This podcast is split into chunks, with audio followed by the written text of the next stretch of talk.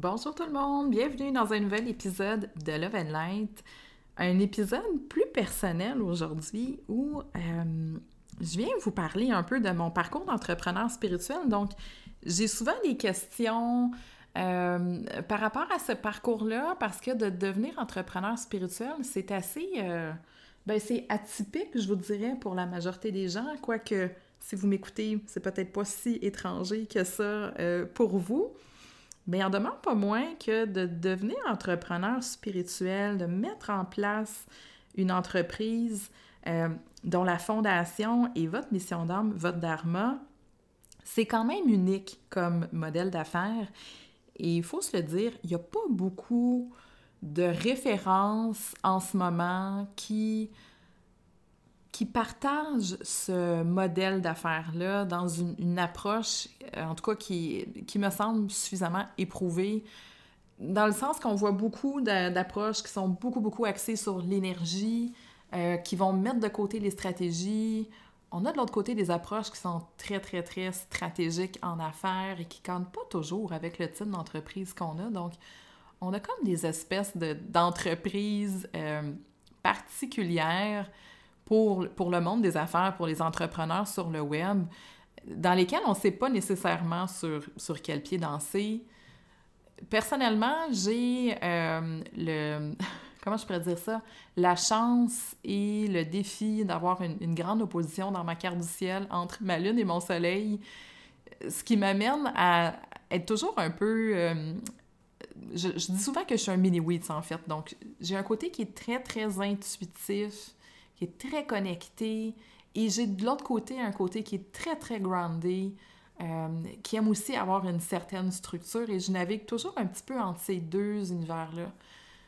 Je vois que ça me sert dans mon entreprise et je, m'amuse de plus en plus, je vous dirais, à, à jouer et à naviguer entre, oui, le pôle de l'énergie, de l'intuition, du flow, et oui, de l'autre côté, les stratégies. Donc, comment est-ce qu'on peut travailler avec un bagage business qui devient un outil au service de quelque chose de plus grand, de, notre mission, euh, de notre mission d'âme. Donc, mon parcours d'entrepreneur, en fait, c'est assez drôle parce que euh, quand j'ai commencé ma carrière, une partie de mon mandat, c'était d'accompagner des, gens d'affaires, des entrepreneurs. Donc, j'étais souvent dans des, euh, des rassemblements de chambres de commerce, euh, j'animais des comités de, gens d'affaires. Et je me souviens à quel point j'enviais les gens d'affaires. Je me souviens que même à l'époque, je m'étais liée d'amitié avec euh, une des entrepreneurs de la région. Et je l'enviais tellement d'avoir son entreprise, euh, de pouvoir faire son horaire, de pouvoir créer ses projets, de pouvoir être à l'écoute de ce qui l'habite pour vraiment là, créer de toutes pièces sa vie, son entreprise. C'était vraiment très, très fort à l'intérieur de moi, mais ça m'a quand même pris quelques années avant de, comprendre un petit peu cet appel-là. Évidemment, j'étais ailleurs, j'étais dans un autre, euh, un autre contexte complètement. J'avais fait des études, euh, je me suis quand même rendue en maîtrise. Euh, donc, j'avais fait des études assez poussées dans, mon domaine.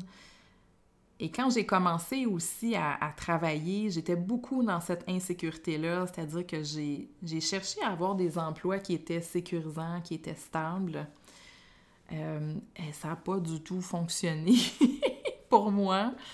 Je me souviens que rapidement, à, ce moment-là, j'avais un emploi de fonctionnaire, puis j'ai commencé à faire des crises, euh, d'anxiété, peut-être après, je sais pas, quelques mois de, de travail dans cette, euh, dans cette municipalité-là parce que j'étais tellement mal, mon âme était tellement désespérée, je pense, de, de me voir dans ce contexte-là, euh, que j'ai cherché rapidement à, changer d'emploi.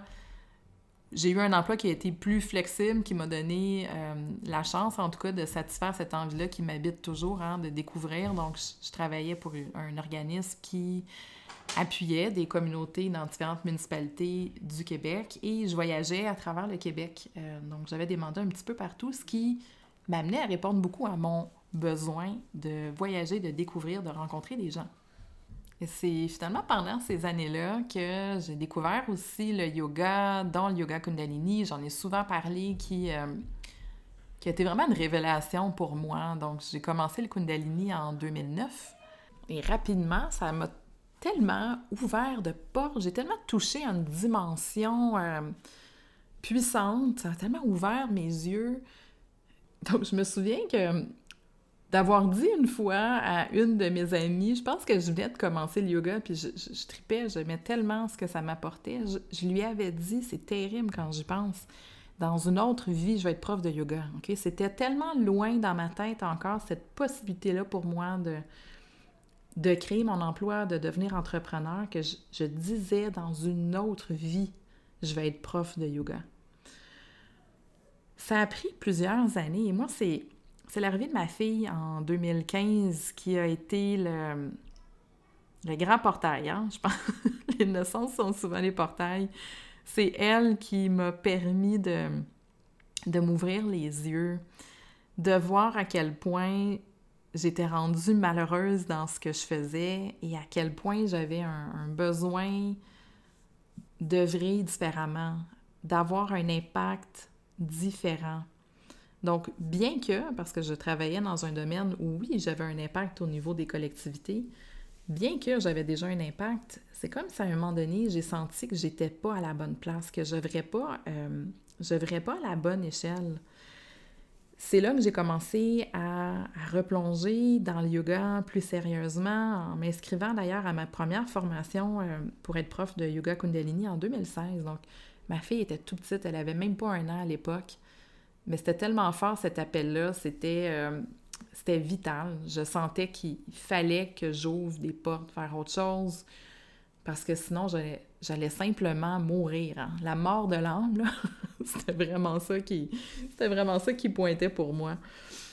Et là, ben j'ai joué euh, j'ai joué euh, une game en bon québécois pas très chouette, pas très agréable de 2016 à 2018 où j'ai essayé de ménager la chèvre et le chou, c'est-à-dire de pas vraiment faire de compromis, de pas trop prendre de risques, en doublant euh, mon travail avec le démarrage de mon entreprise. Donc, à partir de 2016-2017, j'ai commencé à vouloir euh, monter mon entreprise en ligne, tout en gardant mon emploi à temps plein, qui m'amenait, soit dit en passant, toujours à voyager à travers le Québec avec deux enfants en bas âge.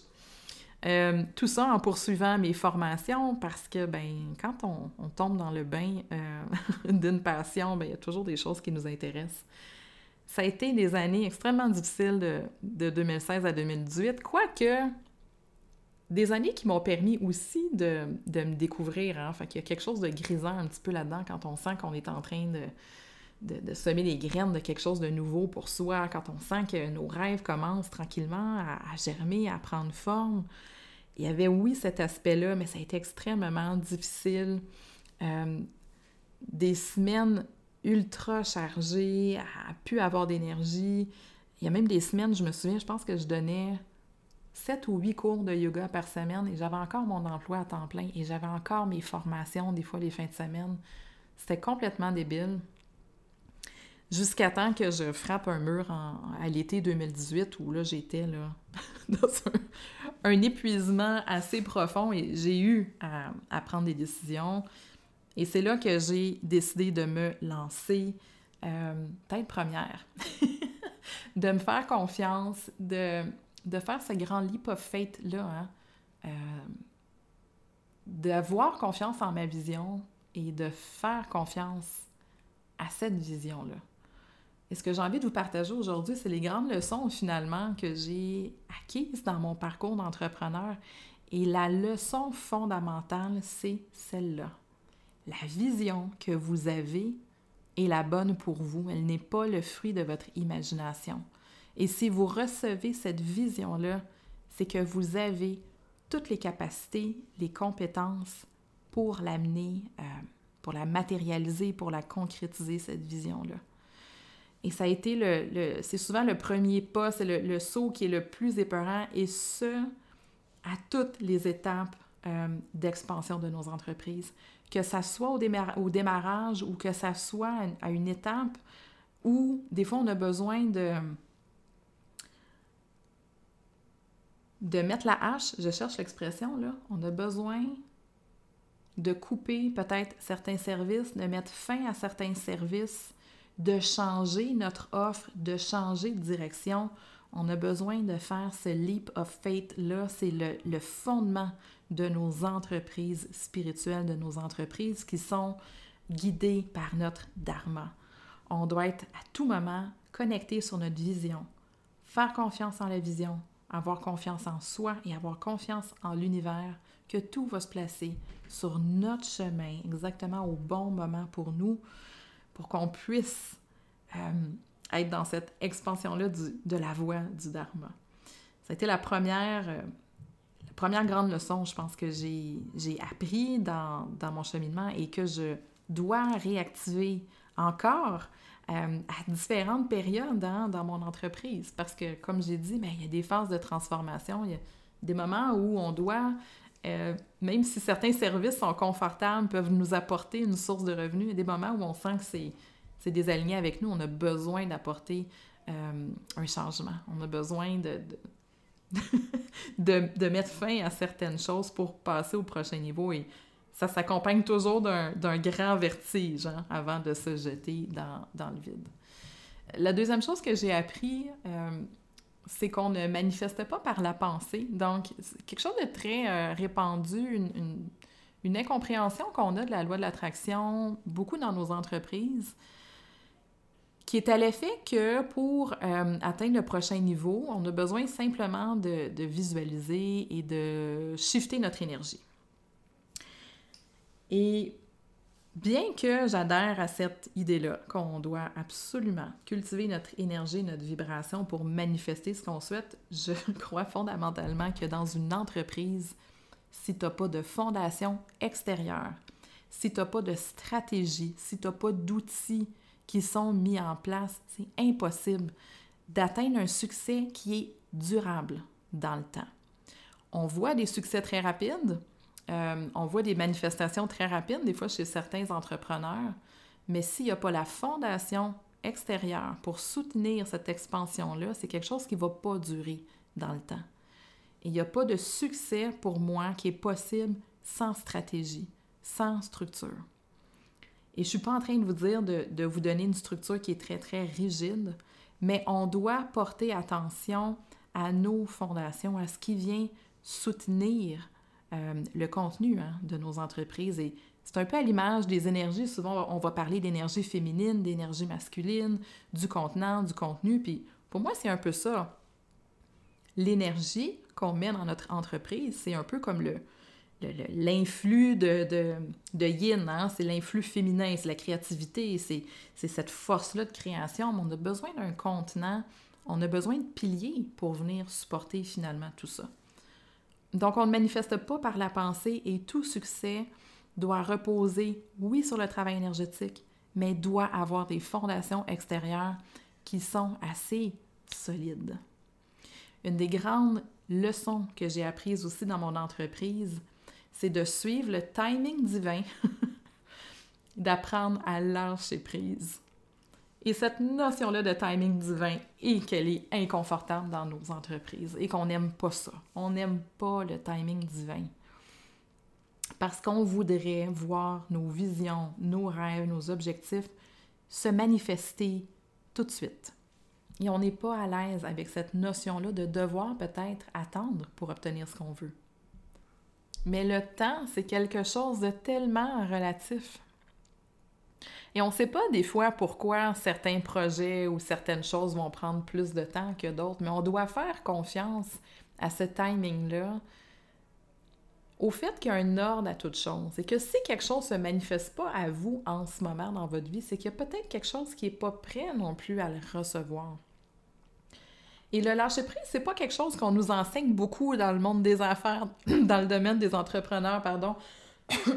on nous apprend pas beaucoup le lâcher prise. On nous apprend au contraire, surtout avec la loi de la manifestation, euh, euh, visualise, visualise, visualise, reste dans cette vibration-là, puis vas-y, là, tu lâche pas du tout, du tout le morceau, mais il y a des moments où on est forcé de, lâcher le contrôle. on est forcé de s'abandonner à un ordre des choses. On est forcé de s'abandonner à, plus grand, à plus grand que soi. Sachant que ce sera ceci ou mieux encore. Hein. C'est souvent quelque chose que je me dis, ceci ou mieux encore. Si c'est pas prêt maintenant, c'est qu'il y a quelque chose d'encore plus extraordinaire que, euh, que l'univers est en train de créer pour moi. Une autre belle leçon qui vient avec le lâcher-prise, c'est d'apprendre à recevoir.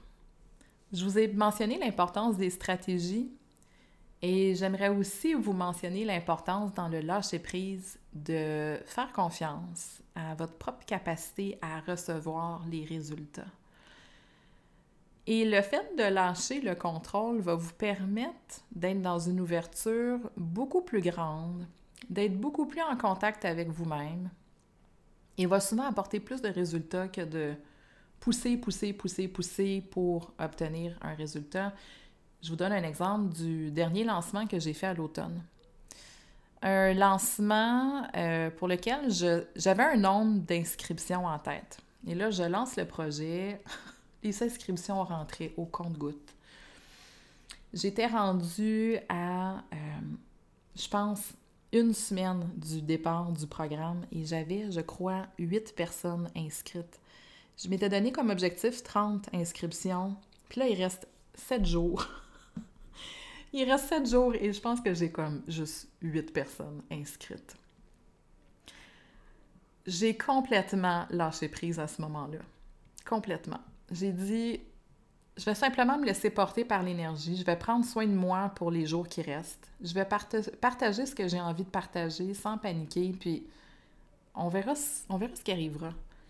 Puis croyez-le ou non, j'ai bouclé à 29 inscriptions jusqu'au lendemain, ou je pense deux jours après le, début du programme. Puis ça a été une expérience pour moi où j'ai compris que lorsqu'on se place en posture de recevoir, c'est-à-dire prendre du temps pour soi, être à l'écoute de son énergie, chercher beaucoup plus à se remplir, OK? Surtout en phase de lancement, chercher à se remplir, ça apporte des résultats. Parce que c'est comme si on, décide d'ouvrir finalement notre, robinet d'abondance. Euh, plutôt que de se jeter dans cette vibration-là du manque, dans la peur du manque, on vient ouvrir notre robinet d'abondance pour recevoir. Et dans le cas dont je vous parle, ça a complètement fonctionné. Et je sais que je ne fonctionnerai plus jamais de la même manière dans les lancements. Donc, d'être plus dans le mode panique et contrôle, mais d'être dans le mode, oui, j'ai une structure, oui, j'ai une fondation, mais je vais travailler sur ma propre capacité à recevoir pour obtenir des résultats dans ce que je mets en place. Et je vous le dis, ça fonctionne. Je ne suis pas la seule à le mentionner. La prochaine, euh, prochaine leçon que j'ai envie de vous parler, c'est de l'approche inside out. De miser sur cultiver ses ressources intérieures, cultiver son état intérieur, travailler sur soi pour se développer en tant qu'individu, pour être dans son chemin d'expansion personnelle, d'expansion spirituelle et de faire de nos entreprises des véhicules de développement personnel extrêmement puissants pour soi. Et pour moi, la meilleure stratégie d'expansion d'une entreprise, c'est celle-là, c'est l'approche inside out. À quel point est-ce que je peux ouvrir des portes en moi? D'ouvrir des portes qui sont closes, parfois sur certains niveaux d'expansion, pour me permettre de manifester quelque chose de nouveau dans mon entreprise. Et le plus qu'on porte notre attention sur cet alignement-là dont je parle souvent, hein, l'alignement intérieur entre l'âme, entre l'esprit, entre le corps énergie, le plus qu'on travaille ces aspects-là, le plus qu'on on utilise les défis qu'on a dans notre entreprise comme des leviers d'expansion, comme des leviers de transformation, le plus qu'on amène notre entreprise à un prochain niveau. Et c'est très différent de, ce qu'on a l'habitude de voir où pour passer au prochain niveau, on, croit qu'il faut aller chercher une autre formation, qu'il faut aller chercher un, soutien supplémentaire ou peu importe la ressource extérieure euh, qu'on croit avoir besoin d'aller chercher. Euh, tout ça, pour moi, c'est un paradigme qui a besoin d'être vu, mais d'un angle complètement différent. C'est-à-dire que le meilleur véhicule d'expansion, en tout cas pour les entrepreneurs spirituels, euh, c'est vraiment de travailler inside out. Et le plus que je suis dédiée, engagée, ouverte, impliquée dans mon développement personnel, dans mon propre cheminement, le plus que je vais être capable de débloquer sur des paliers d'expansion dans mon entreprise. Et la dernière plus grande leçon que j'ai appris dans tout ça, c'est quoi? C'est de permettre à la compétition de se transformer en collaboration. Et on est beaucoup là-dedans, on est beaucoup dans développer des sisterhoods, dans, dans se, soutenir, s'encourager entre entrepreneurs. C'est pas toujours facile, on reste des êtres humains, hein. on, est toujours un petit peu en train de questionner des fois notre, place, notre valeur personnelle. Mais pour moi, d'avoir toujours prôné la collaboration au-delà de la compétition me sert énormément. Énormément. Et j'aimerais vous donner en exemple le Mastermind euh, qui démarre le, 2 février, dans lequel je peux compter sur la collaboration de femmes entrepreneurs exceptionnelles qui ont tout accepté de, de venir collaborer dans cet espace-là. Et ça a été comme une, une grande prise de conscience pour moi de me dire, ben, ce que j'ai cultivé dans les dernières années, où j'ai toujours mis la collaboration euh, au-delà de la compétition, où j'ai fait le travail pour moi, reprendre ma place, reprendre ma valeur, ne pas me sentir euh, euh, diminuée par rapport à d'autres femmes, me sert énormément aujourd'hui dans mon travail, vient m'enrichir moi en tant qu'entrepreneur, mais me permet aussi de, de développer des offres qui sont tellement intéressantes, tellement riches pour euh, les participantes qui vont y prendre part.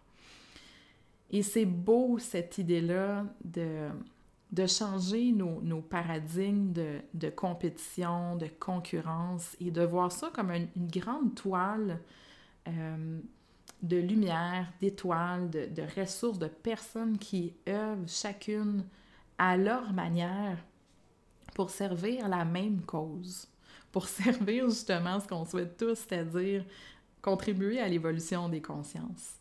Et la collaboration va tellement vous apporter dans vos entreprises. Euh, c'est définitivement, si vous sentez cette pression-là de, compétition et de concurrence, plongez pleinement dans ces inconforts-là pour passer par-dessus, parce que c'est quelque chose qui va vous, euh, qui va vous nuire. Si vous restez dans cette dynamique-là, ça va vous nuire énormément alors que la collaboration, au contraire, est quelque chose d'extrêmement riche euh, qui va vous, vous, aider personnellement et qui va apporter aussi une très grande richesse à ce que vous allez offrir. J'espère que tout ceci vous a, euh, vous a parlé. Je, voulais vraiment partager hein, ces, grandes leçons-là qui sont vraiment au cœur aussi de ce que j'enseigne.